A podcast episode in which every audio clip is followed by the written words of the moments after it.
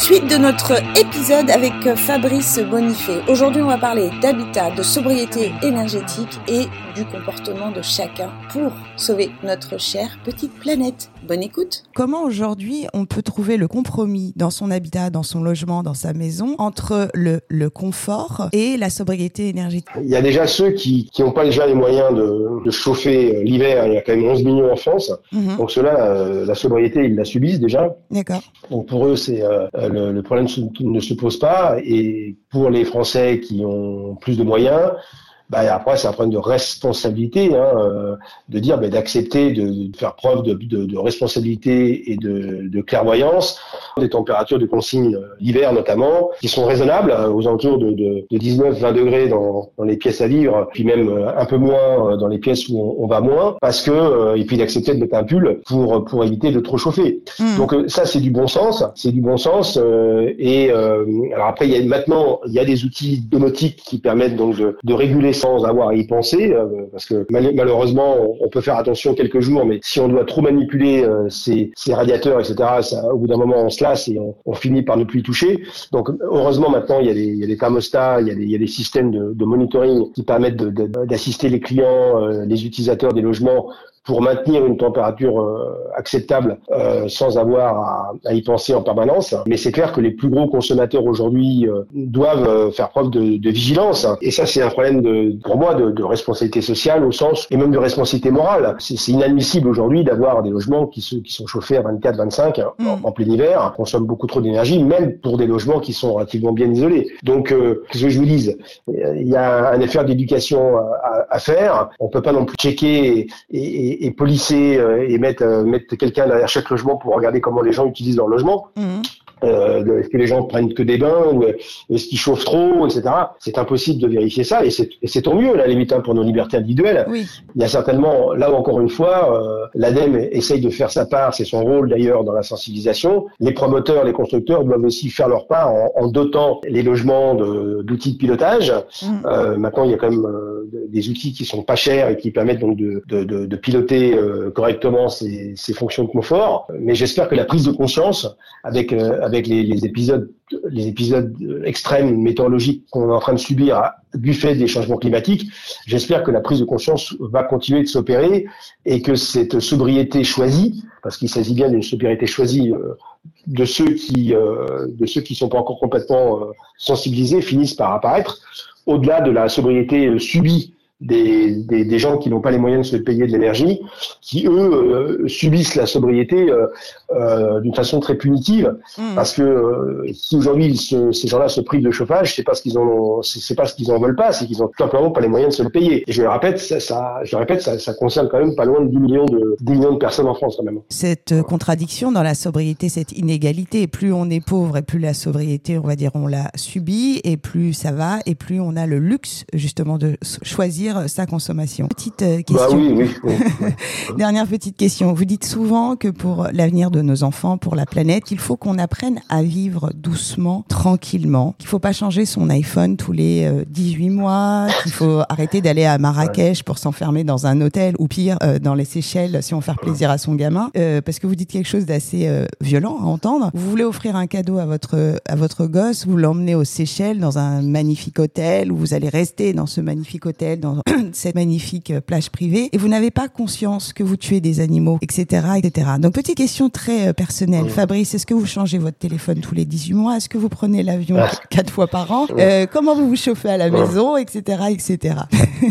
C'est pour finir. Ouais, non, mais vous avez raison. hein. Les, les, je veux surtout pas apparaître comme un, comme un donneur de leçons euh, Mm. sans s'en appliquer à moi-même. Ce que, ce que je dis, non, je prends plus l'avion depuis très très longtemps, depuis 2008 à titre personnel. D'accord. Et puis depuis maintenant quelques années d'ailleurs à titre professionnel, ce qui n'est pas sans, sans difficulté. Hein. Mhm. Mais euh, et, euh, et je change pas d'iPhone tous les 18 mois du tout. hein. Je, je, je les garde euh, au moins 5-6 ans le temps que le temps que hélas l'obsolescence programmée de ces appareils, notamment la batterie, euh, m'oblige à en changer. Mhm. Euh, et l'obsolescence logicielle également. hein, mais a pas du tout de, de, de ma part de la course à, à, la, à avoir le dernier à la mode, hein, surtout que de, de vous à moi, euh, il n'y a pas de rupture technologique telle d'une d'une génération à l'autre. Mhm. En tout cas, je pense que personne s'en aperçoit. Et, euh, et puis euh, pareil, je mange plus de viande depuis un bout de temps, euh, sauf lorsque lorsque euh, je suis invité euh, et je veux pas être le chieur de service. Vous êtes poli comme achète plus, garçon. en tout cas, tout, voilà, voilà, exactement. Euh, donc tout ça, c'est pas très compliqué. Donc euh, ça, c'est pas très compliqué parce que parce que franchement, ça ne ça ne, ça ne demande aucun effort de, de de faire tout ce que je viens de vous dire. Et je suis pas du tout un, un, un héros en faisant ça. Parce que, heureusement, il y a quand même de plus en plus de, de citoyens du monde qui euh, qui adaptent qui adoptent ces, ces gestes barrières climatiques. hein. J'appelle ça des gestes barrières climatiques. hein. Mhm. Et euh, mais le problème, il n'est pas tellement dans la responsabilité individuelle, même si euh, elle est importante. Hein, euh, elle est aussi dans notre responsabilité collective, sur le modèle d'affaires de nos entreprises, sur nos façons de vivre collectivement et de, de réenchanter des imaginaires de, de, de, de sobriété, en montrant que c'est pas du tout une punition de partir en vacances, euh, euh, de partir en vacances dans, euh, dans, en France, par exemple, ou, Mhm. ou en Europe sans, sans utiliser sans utiliser d'avion qui euh, qui euh, qui est un excellent moyen de transport, mais qu'on doit utiliser avec beaucoup plus de parcimonie, euh, euh, en partant euh, beaucoup moins souvent et, et pour sur des périodes plus longues, et notamment quand on quand on quand on veut découvrir le monde au début de sa au début de sa vie. Mais mais après, il faut apprendre à s'en passer. Hein. Et, euh, et ça, c'est de la responsabilité euh, individuelle euh, de, prendre conscience des dégâts que l'on euh, que l'on que l'on contribue à, à accentuer lorsqu'on continue d'adopter des modes de vie qui sont incompatibles avec les avec le, respect des limites planétaires. Donc, euh, euh, quand je dis effectivement qu'il faut qu'il faut rendre désirable des modes de vie plus plus frugaux, ben c'est indispensable. Alors, il faut surtout expliquer aux gens que vivre d'une façon plus frugale et d'une façon plus sobre, c'est pas c'est pas une punition, c'est pas c'est pas le retour au Moyen Âge ou à l'homme des cavernes aux Amish, tout ce que vous voulez. C'est c'est c'est- c'est- il peut y avoir beaucoup d'avantages à, à ralentir effectivement, à, à aller moins loin, moins vite et euh, à redécouvrir des choses qui sont euh, qui sont à côté de chez nous. Euh, moi, j'en suis persuadé. D'ailleurs, à titre personnel, j'en ai fait la propre l'expérience et, et je regrette pas du tout.